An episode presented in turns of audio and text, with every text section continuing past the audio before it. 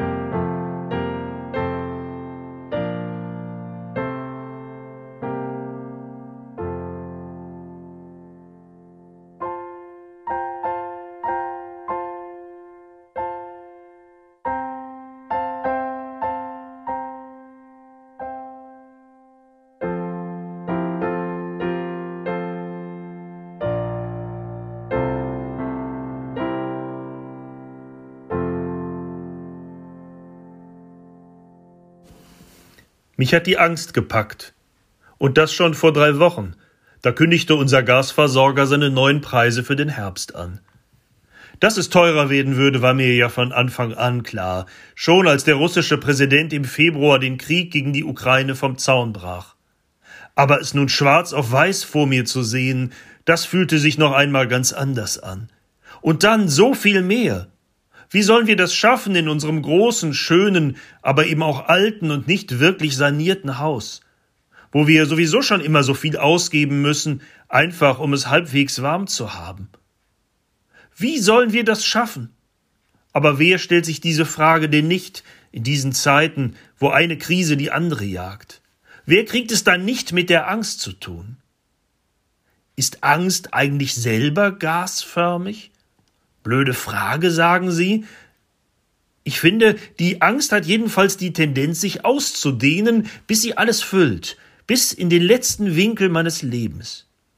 Vielleicht ist deshalb in der Bibel auch vom Geist der Angst die Rede. Dieser Angstgeist schafft es bis in die letzten Ritzen.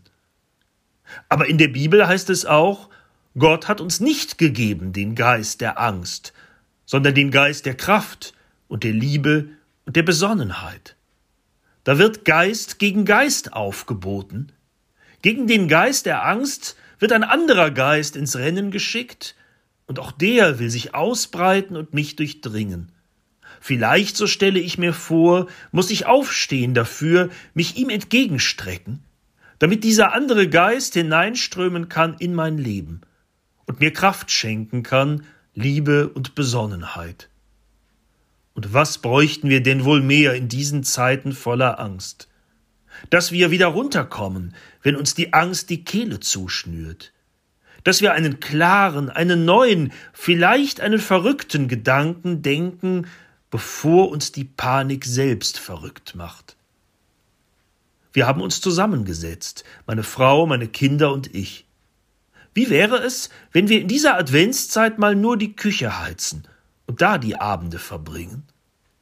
Hatte der Chorknabe Dimitri aus Stuttgart, als er bei uns zu Gast war, nicht gesagt, Mensch, in eurer Küche, da sieht es aus wie bei meinen Großeltern in der Ukraine. Das fanden wir ehrlich gesagt erst ein bisschen komisch. Aber nach all dem, was geschehen ist, wissen wir längst, das war als Lob gemeint, und eigentlich war es das größte Lob, das er uns machen konnte. So gemütlich fand er unsere Küche. Und da, da werden wir sitzen in diesem Winter, näher zusammen als sonst, aber zusammen hat man ja sowieso weniger Angst. Und Gott hat uns ja auch nicht gegeben den Geist der Angst, sondern eben den Geist der Kraft, der Liebe und der Besonnenheit. Amen.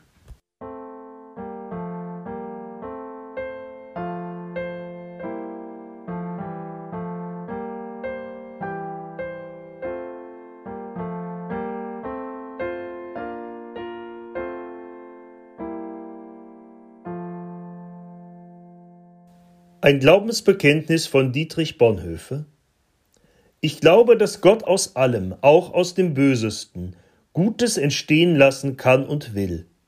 Dafür braucht er Menschen, die sich alle Dinge zum Besten dienen lassen. Ich glaube, dass Gott uns in jeder Notlage so viel Widerstandskraft geben will, wie wir brauchen. Aber er gibt sie nicht im Voraus, damit wir uns nicht auf uns selbst, sondern allein auf ihn verlassen. In solchem Glauben müsste alle Angst vor der Zukunft überwunden sein. Ich glaube, dass auch unsere Fehler und Irrtümer nicht vergeblich sind und dass es Gott nicht schwerer fällt, mit ihnen fertig zu werden, als mit unseren vermeintlichen Guttaten. Ich glaube, dass Gott kein zeitloses Fatum ist, sondern dass er auf aufrichtige Gebete und verantwortliche Taten wartet und antwortet. Und so segne uns der allmächtige und barmherzige Gott, der Vater und der Sohn und der Heilige Geist. Amen.